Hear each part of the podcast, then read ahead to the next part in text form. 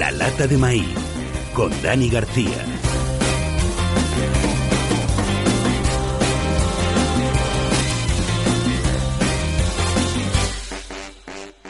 Ya es octubre y eso es sinónimo del mejor béisbol del mundo. Comienza la época más emocionante y frenética del año donde puede pasar cualquier cosa. Si conocéis a alguien que le pica el gusanillo de esto del béisbol, este es el mejor momento para que le pongáis a bordo. Vamos allá, play ball.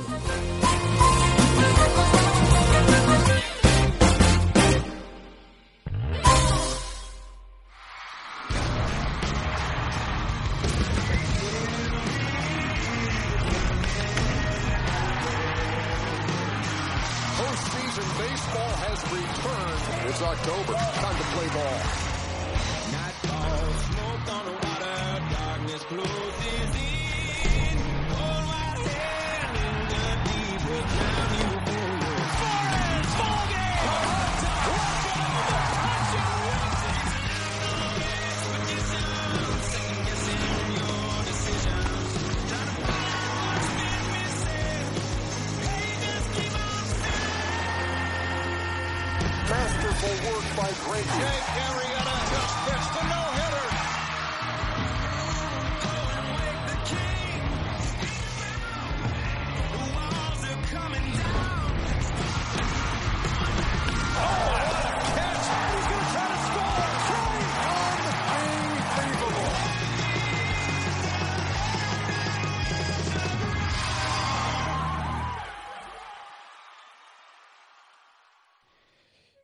Semana tan rara en la Major League Baseball con lo de José Fernández en la mente de todos, aquel home run de Dick Gordon, uno de sus mejores amigos en el vestuario, y el homenaje de los, Ma- de los Marlins, eh, ese gran slam de Aldemis Díaz, eh, jugador de los Cardinals, amigo suyo de la infancia, al día siguiente. Hemos visto las carreras por la wildcard, un partido que acaba en empate, que es la primera vez desde 2005, victorias polémicas con posibles errores arbitrales, Grand Slams, World Cup Home Runs, un partido importantísimo suspendido por la lluvia, sin manera de poder, jugarlo, de poder jugarlo. No es el béisbol el deporte más grande sobre la tierra y esto me lo van a contar hoy en un repaso del final de temporada regular Fernando Díaz y Pepe Rodríguez. Fernando, ¿qué tal? Buenos días, Dani, ¿qué tal estás? ¿Qué tal, eh, Pepe? ¿Cómo estáis, compañeros? Una temporada regular que acabó ayer con eh, pues muchos adiós eh, emotivos, como el de Vince Scully, el de Ryan Howard en Filadelfia, Marta Iseira, el del Turner Field, que tampoco va a pasar mucho a la historia, y el de, el de Big Papi, el de David Ortiz en eh, Fenway Park, y que acaba con 5.610 home runs, que es la segunda cifra más alta de la historia. Ahora estamos un poco en caliente, pero quiero preguntaros, ¿qué os ha parecido esta temporada regular? Pues eh, magnífica, Dani. La verdad es que hemos tenido momentos extraordinarios, eh, grandes actuaciones individuales, grandes actuaciones colectivas, equipos que parecían absolutamente sentenciados y que han eh, resurgido como el ave fénix, equipos que parecían una auténtica maravilla, que se han venido abajo y que in extremis han conseguido meterse en playoffs. Y la verdad es que emoción eh, siempre hemos tenido, eh, muchas expectativas, eh, muchas eh, novedades a las que prestar atención, jugadores que, como tú bien mencionabas, se retiran, otros que llegan y llegan pisando fuerte, Gary Sánchez, eh, eh, Trey Turner, Dansby Swanson, Alex Breckman, la verdad, Corey Seager. Lo cierto es que eh, la Major League Baseball goza de un estado de salud eh, casi inmejorable y aunque eh, siempre es una lástima decir adiós a estas eh, leyendas de este deporte, afortunadamente el, el béisbol se encuentra en muy buenas manos y sobre todo con, con muchas expectativas respecto a lo que nos puede dar de sí los playoffs. Pepe. Yo concuerdo en el sentido de que ha sido una temporada divertidísima, tampoco eh, repetir lo que ha dicho Fernando, pero sí añadir una cosa que me parece sustancial a la hora de a la hora de que una temporada regular tan larga como es la del béisbol sea sea fascinante. Que es que se sumen dos cosas, que los buenos equipos se comporten como tal y en este caso señalo, por ejemplo, a, a Los Ángeles Dodgers o a los Chicago Cubs a equipos que todos sabíamos que iban a estar ahí desde el principio y han estado. Se necesita cierto sustrato ¿no? de, de seguridad en que los grandes equipos lo hacen bien para que haya esta, esta idea de gran liga, ¿no? Pero luego además que haya un montón de sorpresas. Si no se dan las dos cosas, no suelen ser, para mi gusto, temporadas regulares, ya no en este deporte, sino en cualquier otro, eh, memorables, ¿no? Y este año en el béisbol se han dado ambas cosas, ambas cosas. No hemos tenido equipos grandes, grandes de verdad, que, se han comportado arriba abajo, se hemos a Boston Red Sox también, y luego además un montón de sorpresas que, bueno, que es lo que le dan la sal y la, salsa al deporte. Esta última semana de temporada regular que nos ha dejado los últimos dos campeones de división, Cleveland Indians y Boston Red Sox. Fernando, los Red Sox al final han ganado esta división y se plantan en Cleveland a partir del jueves en las series divisionales a domicilio, siendo el, segu el segundo mejor equipo que ha jugado fuera de, su casa. Pues sí, Dani, la verdad es que esa serie es una serie eh, francamente fascinante, una serie que desgraciadamente no es todo lo buena, no todo lo interesante que podría haber sido. Eh, eso no quiere decir que vaya a ser una serie muy buena, que es precisamente lo que espero. Eh, sobre todo por pues, todas esas bajas que han ido acumulando a lo largo de los meses los Cleveland Indians, muchos problemas en su rotación, el prácticamente verse privados de su mejor jugador durante prácticamente todo el año, como es Michael Brantley, pero a pesar de todo eso, ha sido un equipo que ha presentado la segunda mejor marca dentro de la Liga Americana, por eso tienen la ventaja campo sobre los eh, Boston Red Sox. ¿Y qué decir de Boston? Es decir, eh, en el año de la despedida de Big Papi, de David Ortiz, pues bueno, van a intentar despedirle a lo grande, que es con un eh, anillo de campeón, y la verdad es que es una serie tremendamente divertida y una serie que empieza en, en apenas unos días, Dani. Pepe, la otra serie de la Liga Americana será la que juegue Texas en casa frente al partido que se juega la Wildcard el martes entre eh, Toronto Blue Jays y Baltimore Orioles, que al final, de alguna manera, eh, es lo que estábamos eh, diciendo estos días, que iba a jugar ese partido de Wildcard. Un equipo de los Orioles que está viendo ayer unas estadísticas, Pepe, es el que tiene más victorias en la Liga Americana en los últimos cinco años. Es tremendo el trabajo de Baxo Walter. Ah, increíble, eh, con tres presencias en playoff, ¿no? Estos últimos cinco años. Y yo creo que lo que lo que va a salir de esa wildcard, emparejado con los Texas Rangers, con, esta serie divisional de la, de la Liga Americana, estamos hablando probablemente, ¿no? De las series más ofensivas o con más poder de, de bateo de las, de las que vamos a tener, ¿no? Eh, en ese sentido se parecen un poco los tres equipos y por eso me dan algo de miedo los tres equipos, sobre todo los Texas Rangers, que han estado, han, han tenido una temporada fantástica, su récord es maravilloso y hay que tenerlos en cuenta, es un equipazo tremendo, pero me dan algo de miedo. Me dan algo de miedo porque han ganado demasiados partidos ajustados. Eh, el diferencial de carreras no es eh, el mismo, no, no señala las mismas estadísticas para la grandeza de equipo que han tenido como, como resultado general, ¿no? Entonces, dependen un montón de sus bates, dependen un montón de su closer, que ha hecho una temporada tremenda, Sam Dyson, eh, y luego además se da la circunstancia de que el martes vamos a ver un duelo de pitchers aún indeterminado, pero que, que es para poner nervioso ¿no? a, cualquier aficionado de cualquiera de los dos equipos. Este fin de semana, ayer, el domingo, lanzaron eh, Aaron Sánchez por parte de Toronto y Gaussman por parte de Baltimore. Ambos están eh, fuera de elección para el partido del martes y eso abre la caja de Pandora para, para, para ambos pitchers en, en, los montículos de los dos equipos.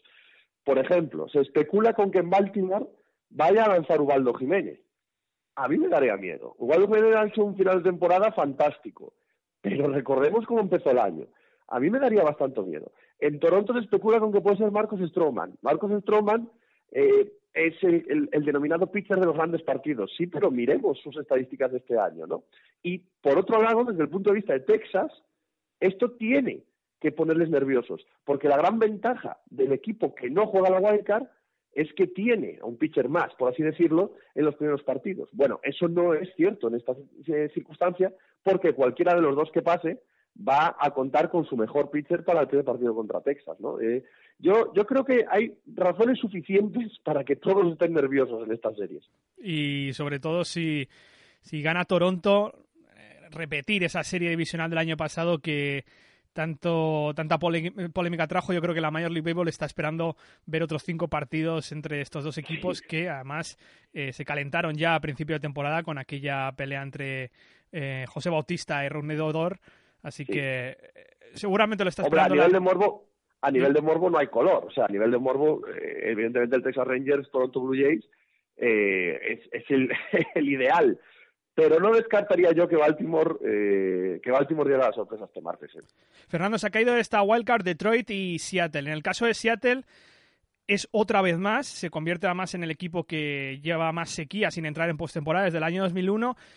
Y un jugador como Félix Hernán- Hernández súper desaprovechado que todavía no ha jugado un partido de postemporada. Sí, bueno, en el caso de, de Félix Hernández es que, como en el caso de otros muchísimos grandes jugadores, eh, son eh, fantásticos estandartes, pero desgraciadamente les ha tocado vivir en una época pues no demasiado bollante para los eh, Mariners. Es verdad también, de todas formas, que en los últimos años, en momentos cruciales, eh, Félix Hernández ha tenido la posibilidad de poder eh, coger y lanzar de forma eh, brillante, como suele hacer él, y llevar a su equipo a, o a incrementar sus opciones de cara a entrar en, en los playoffs. Eh, y no lo ha hecho bien. De hecho, es apresurado a decir Félix Hernández que quizás su, su cierto declive en lo que a números fríos y demás, que no se debe precisamente a la edad. Recordemos que Félix Hernández tiene 30 años, pero tiene ya también un bagaje, tiene un desgaste a lo largo de tantos años eh, bastante considerable. De todas formas, Dani, eh, Seattle Mariners es un equipo que ha estado luchando hasta el último momento, lo ha hecho francamente bien. Eh, es un equipo que, iba a decir, tiene los mimbres para poder competir el año que viene. El problema es que el núcleo duro de ese equipo, es decir, Nelson Cruz, eh, Robinson Cano, el propio Félix Hernández, pues no se va a hacer precisamente más joven. Son jugadores ya que tienen, insisto, un recorrido, un desgaste, una trayectoria en las grandes ligas y vamos a ver si son capaces de también de, de rendir a tantísima altura como han pre- precisamente ha ocurrido en 2016. Y por parte de Detroit Tigers, iba a decir, eh, el ataque les ha abandonado en el eh, peor momento posible. Bueno, eso es cierto y no. Eh, se han enfrentado contra unos Atlanta Braves que han terminado la segunda mitad de la temporada fortísimos. De hecho, han tenido una de las mejores marcas entre septiembre y octubre y era un calendario o un duelo un enfrentamiento, una serie trampa.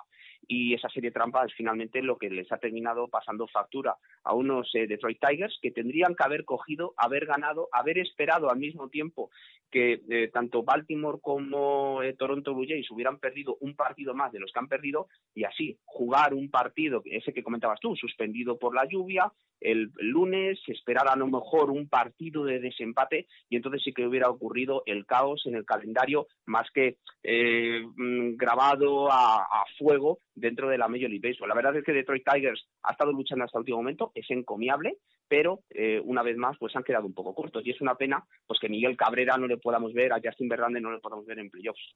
Sí, al final no hemos tenido tanto lío en este final de temporada, ni hemos tenido partido 163, ni ese partido de make-up suspendido por la lluvia entre Indians y Tigers. Pepe, ¿algo más que añadir de Detroit?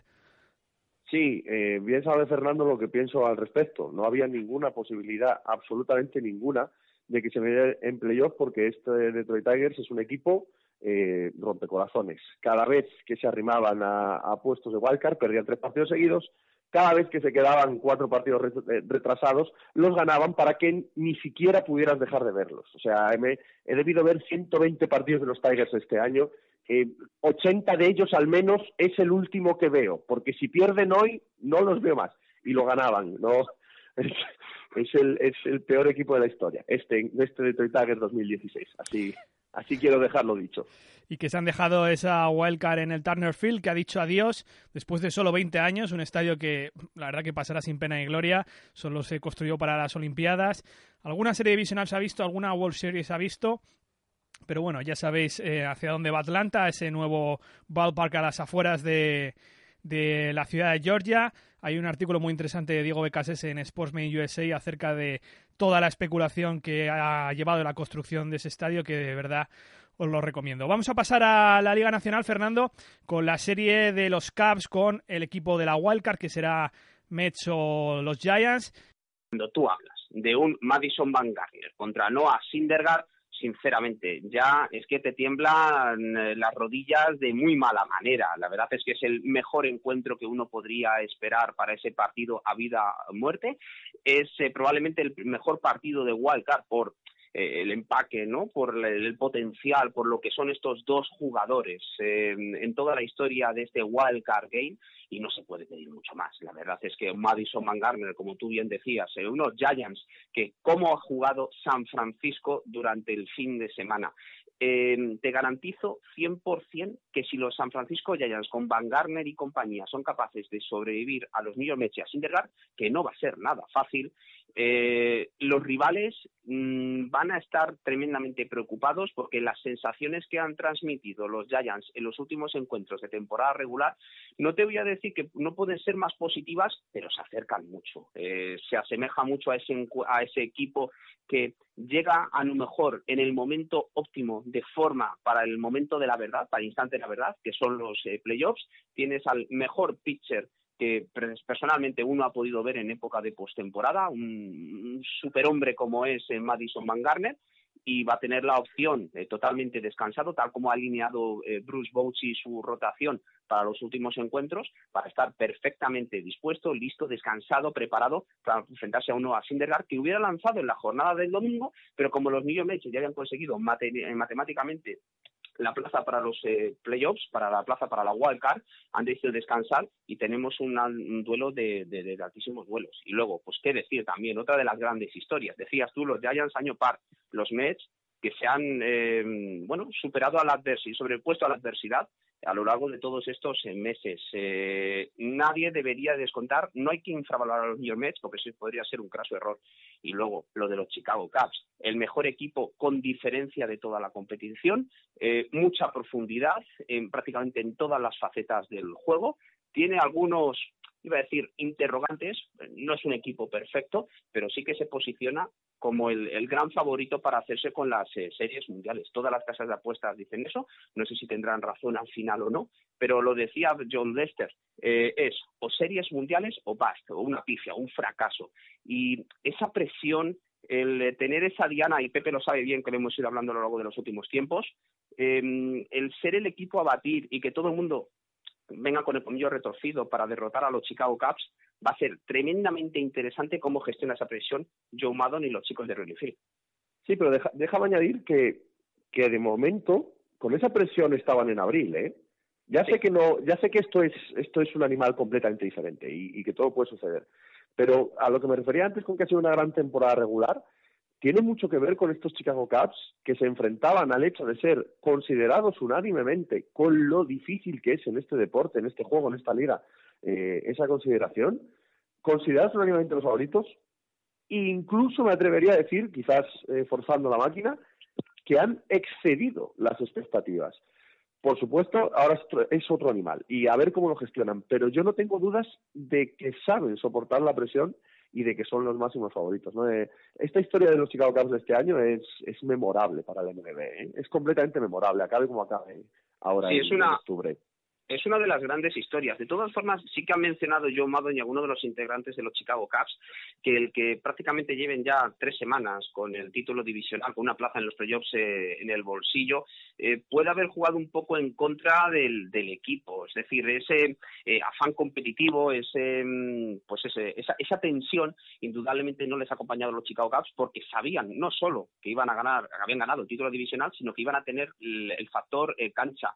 Eso, el ajustar a Jake Carrieta de cara a los eh, playoffs o Carrieta no pasa por su mejor momento, va a ser absolutamente capital para que los eh, Cavs eh, protagonicen pues lo que podría ser, yo creo que la gran historia después de muchos años, después de que se acabara la maldición del bambino, y es que acabaran con su particular sequía de 108 años, que se dice pronto, Dani. Se dice pronto. Se dice pronto. Eh, yo creo que es un equipo que, que es muy complicado de abordar. La verdad que tiene ese 1-2-3, es verdad que Arrieta no está en su mejor momento, luego tiene un buen bullpen y, defensivamente es un equipo bastante completo. A ver cómo le puede abordar, si es que le puede abordar el equipo de Nueva York, el equipo de San Francisco, o en la siguiente ronda, que sería la serie de campeonato entre Washington y Los Ángeles Dodgers, esta serie que comienza en la capital de la nación, Pepe, donde yo no sé si Clayton Kershaw está suficientemente bien acompañado desde el montículo después de hacer otra grandísima temporada. Estaba viendo hoy una de sus estadísticas que era el whip, que ha tenido 0.72.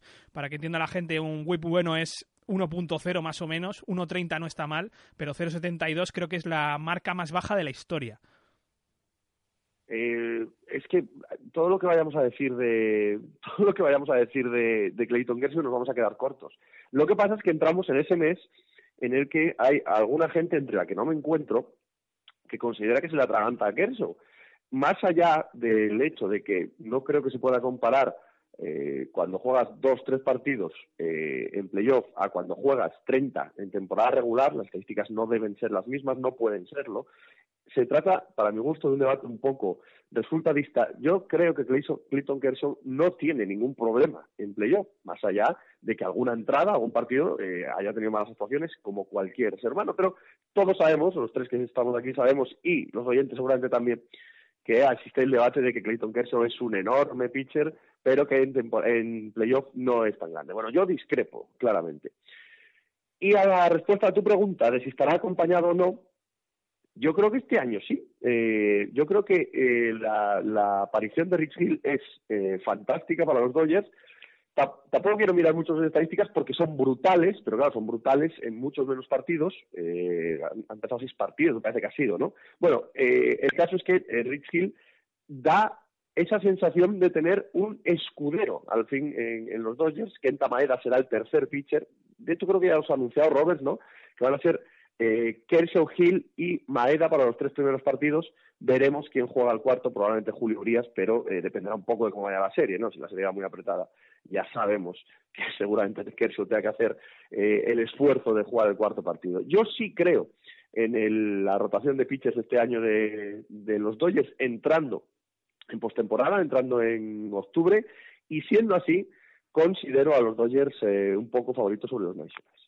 Se ha quedado por el camino los Cardinals, primera vez que no juegan los playoffs, primera vez que no están en octubre desde el año 2010. El otro día me preguntabas, Pepe, en eh, Diarias América, qué le faltaba a estos Cardinals o qué le había faltado este año y la verdad que yo te decía un poquito de todo, que viene a ser que no ha respondido suficientemente bien o por lo menos lo que estábamos acostumbrados que respondiera al fan system ante las bajas, ante los posibles eh, malos rendimientos. Yo no sé qué opinión tenéis, pero el equipo yo creo que le ha faltado un poquito más de chispa. Sí, es probable, Dani. Eh, la verdad es que eh, este, este mantra ¿no? del, Cardinal Way, el hacer bien las eh, cosas, ha sido absolutamente todo lo contrario a lo que ha ocurrido en los eh, Louis Cardinals. Se presentaban muchas dudas y así figuraba en la revista previa de la temporada que hicimos en MLBAs, pues las dudas que respecta o que presentaba este ataque por su falta de potencia. ¿Qué es lo que ha ocurrido? Pues han prácticamente conseguido números estratosféricos en home runs y demás pero, por ejemplo, la defensa no ha estado bien, sobre todo en la primera mitad de la temporada. Eh, la rotación, a excepción de, Carlos Martínez, ha dejado bastante que desear. Gente como Wainwright, como Jaime García, no ha estado a la altura de las circunstancias. El fichaje de Mike Lee, pues no ha salido bien. El bullpen vio como eh, el, surcoreano lo hizo muy bien, pero claro, el, que era el titular, en ese sentido, Trevor Rosenthal, pues ha pasado por su eh, particular travesía por el, por el desierto. Y luego, lo que ha sido absolutamente espantoso es el récord en casa. Eh, perder más partidos en casa de los que ganas, pues no, normalmente no suele ser un, un, buen signo y de hecho querían haberse convertido en el eh, siguiente equipo después de los eh, Braves de 2001 en ser capaz de clasificarse para los eh, playoffs después de, de, perder más partidos de los que ganabas en tu propio feudo. La verdad es que los St. Louis Cardinals se quedan fuera. Decía Mike Matheny que hay muchos equipos que probablemente están muy satisfechos y muy contentos de que se hayan quedado fuera porque es cuando empezaban a, enchufarse para a mostrarse pues incandescentes de cara al inicio de los de los playoffs y yo creo que quien más lo va a agradecer entre, entre todos ellos es un nombre en particular, es Clayton Kershaw. Uh -huh. Lo que antes mencionaba eh, eh, Pepe, eh, Kershaw es un enorme pitcher, es el mejor pitcher de la actualidad, es así de sencillo.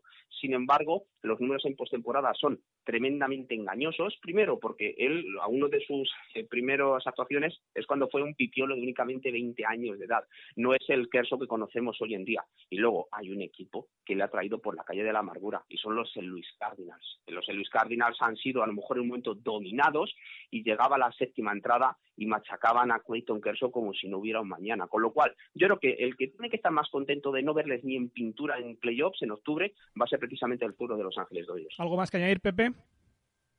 No, eh, bueno, eh, quizás que hemos hablado un poco de los Nationals, ¿no? Y, y, y que merecerían más análisis. Eh, creo que la lesión de Wilson Ramos es crucial para ellos, no sé qué opináis vosotros dos, pero me da mala espina entre, entre la lesión de Wilson Ramos, entre que, que Bryce Harper, mm, siendo un grandísimo jugador, como siempre, no ha estado al nivel de, otras temporadas, el hecho de que no sabemos aún si Strasbourg va a estar para jugar o no, que muy probablemente Gio González vaya a ser tu- su tercer eh, pitcher en la rotación, que no me parecen buenas noticias.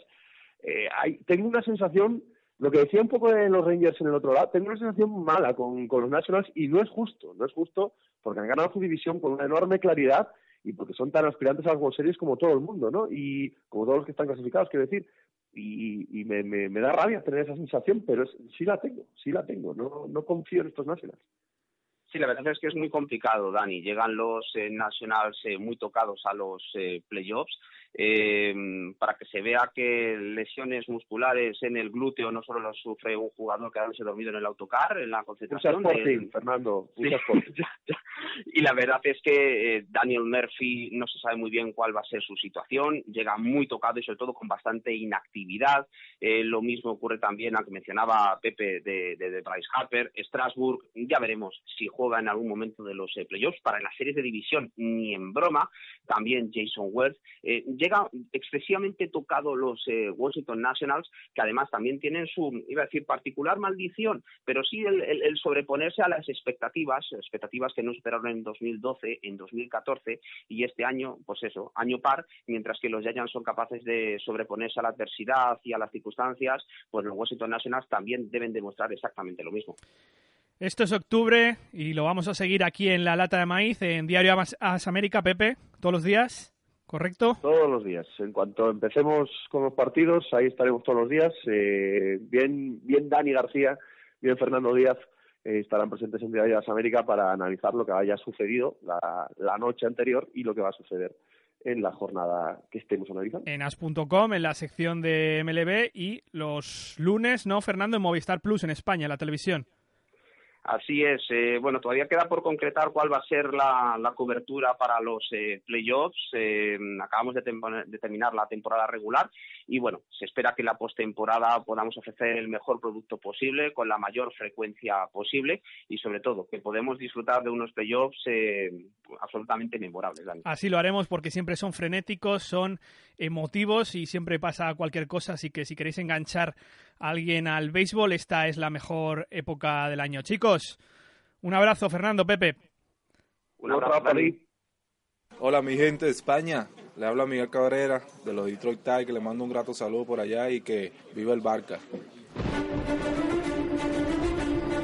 Today, today, what an opening act, huh?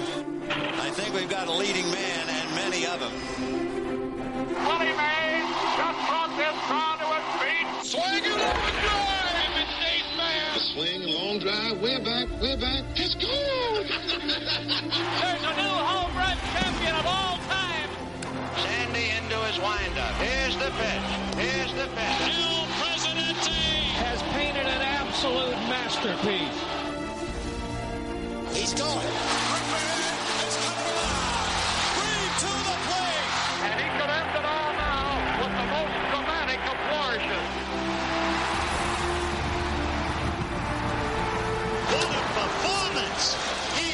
Absolutely fabulous. You're looking at one for the ages here. He is Mr. November. This is one of the all-time great balls. She is gone. The remarkable Ryan has attained baseball immortality. Baseball immortality. the greatest of all time. Of all time. Go crazy,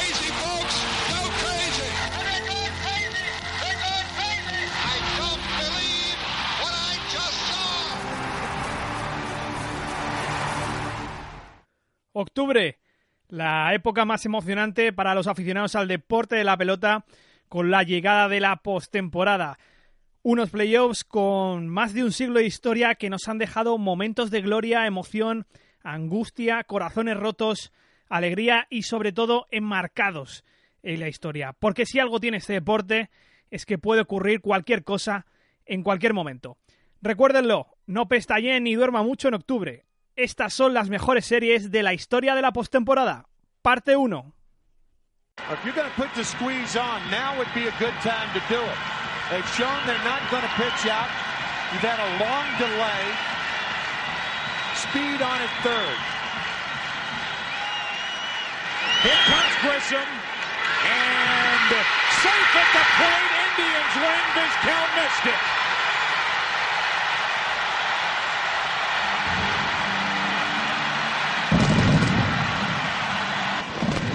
Grissom steals home to end this game, and game three belongs to Cleveland. Eran las series de campeonato de la Liga Americana en el año 1997 entre Baltimore Orioles y Cleveland Indians. Con 1-1 en las series, no sin drama en el segundo encuentro, cuando los Indians remontaron en la octava, Marcus Grissom robaba el home en la decimosegunda entrada para el triunfo de Cleveland en una de las jugadas más raras de la historia del béisbol. Fue un quiero y no puedo para Baltimore en estas series que o remontaban pero los Indians contraatacaban o se veían remontados por los de Ohio.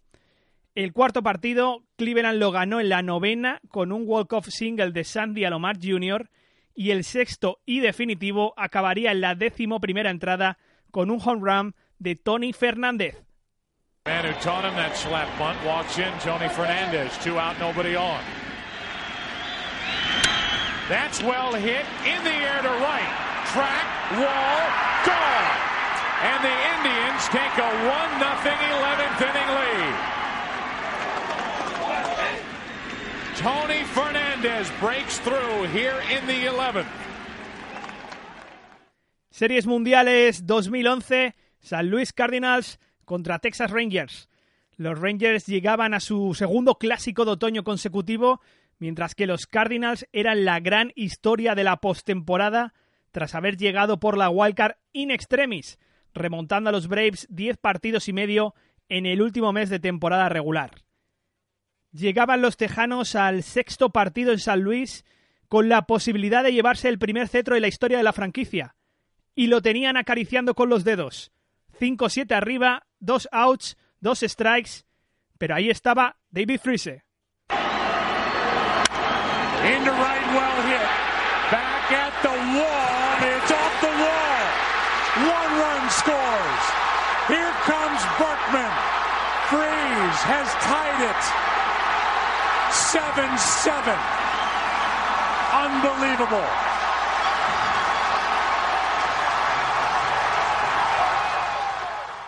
No se rindieron los Rangers en las entradas extra. Josh Hamilton enviaba la pelota a la grada en la décima para el 7-9 y volver a acercar a los Rangers al ansiado título. There's a shot into right. Back at the track. At the wall. Hamilton has gone deep. And it's 9-7 Texas here in the 10th. His first home run of this postseason. Dos outs y dos strikes, misma situación, pero esta vez en la décima entrada en vez de la novena. Otra vez acariciando el título del equipo de Texas, pero esta vez Lance Bergman se ponía delante de la historia de los Rangers. Tying run at second base. In the air to right center. This game is tied. Going to third is Pujols, and it's 9-9.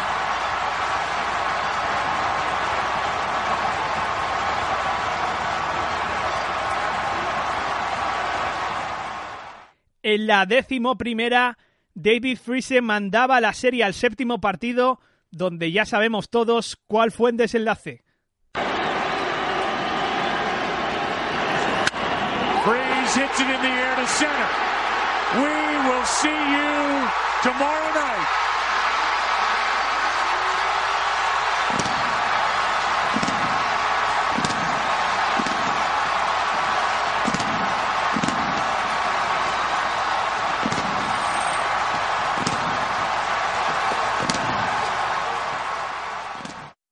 Series de campeonato de la Liga Nacional 2004. Houston Astros contra San Luis Cardinals. Unas series que vieron dos Cup home runs y 10 remontadas para empatar y o liderar el partido.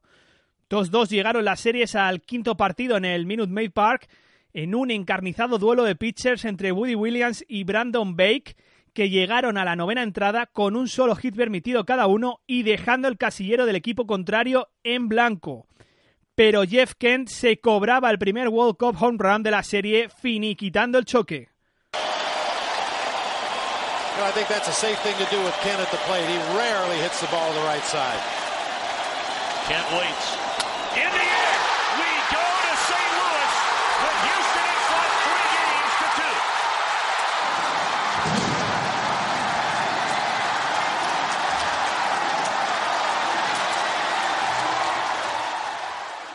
Contestaron los pájaros rojos dos días después en San Luis, entrada número 12. La única razón de haber llegado a las extra fue que Houston empató el choque en la novena y Jim Edmonds empataba estas series de campeonato que al día siguiente se embolsaría San Luis. Edmonds hit 42 home runs during the regular season. And we are going to game seven in the National League Championship Series.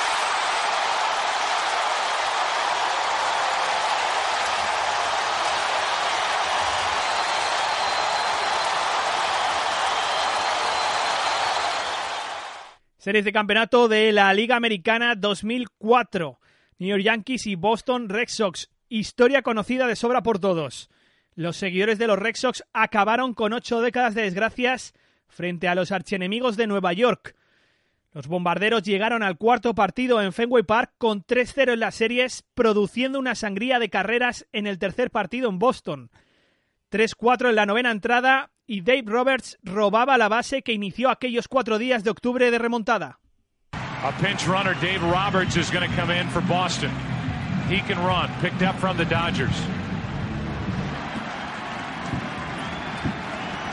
Miller still waiting for his first pitch. Roberts is going. Posada's throw. Roberts safe.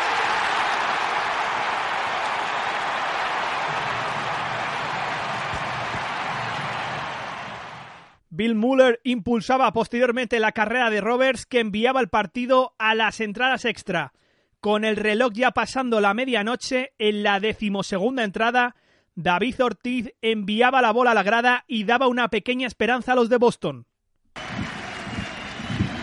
Ortiz into deep right field. Back is Sheffield. We'll see you later tonight.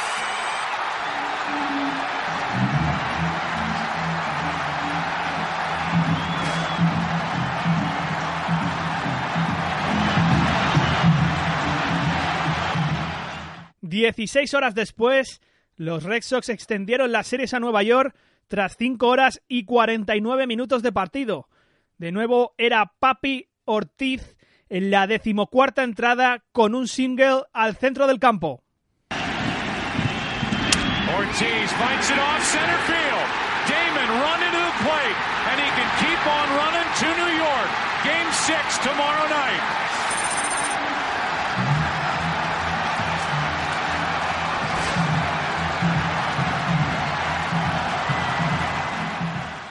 Al día siguiente, Kurt Schilling lanzó siete entradas espectaculares lesionado en el tendón.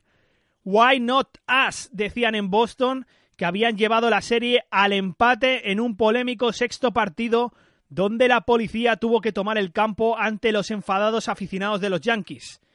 Los Red Sox confirmaban la remontada al día siguiente, la primera de la historia del béisbol, para clasificarse para las series mundiales. The fifth pennant for the Red Sox since that 1918 season. Here it is. Ground ball to second. Reese. The Boston Red Sox have won the pennant.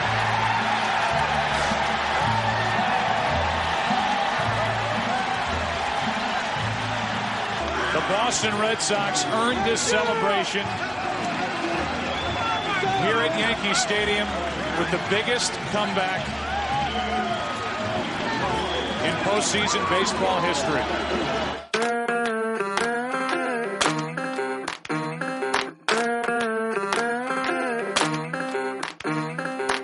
La semana que viene seguiremos repasando las mejores series de la historia de la postemporada, porque haremos tres partes. Y hasta aquí esta semana en la lata de maíz. Saludos a Víctor Son, Zacarías, Frank Gaido, Juan Manuel, Jorge González, que nos daba el premio a mejor podcast del año. Gracias, Jorge. Mavi Sierra, que nos comentaba lo emotivo del anterior programa sobre José Fernández y triste, sobre todo.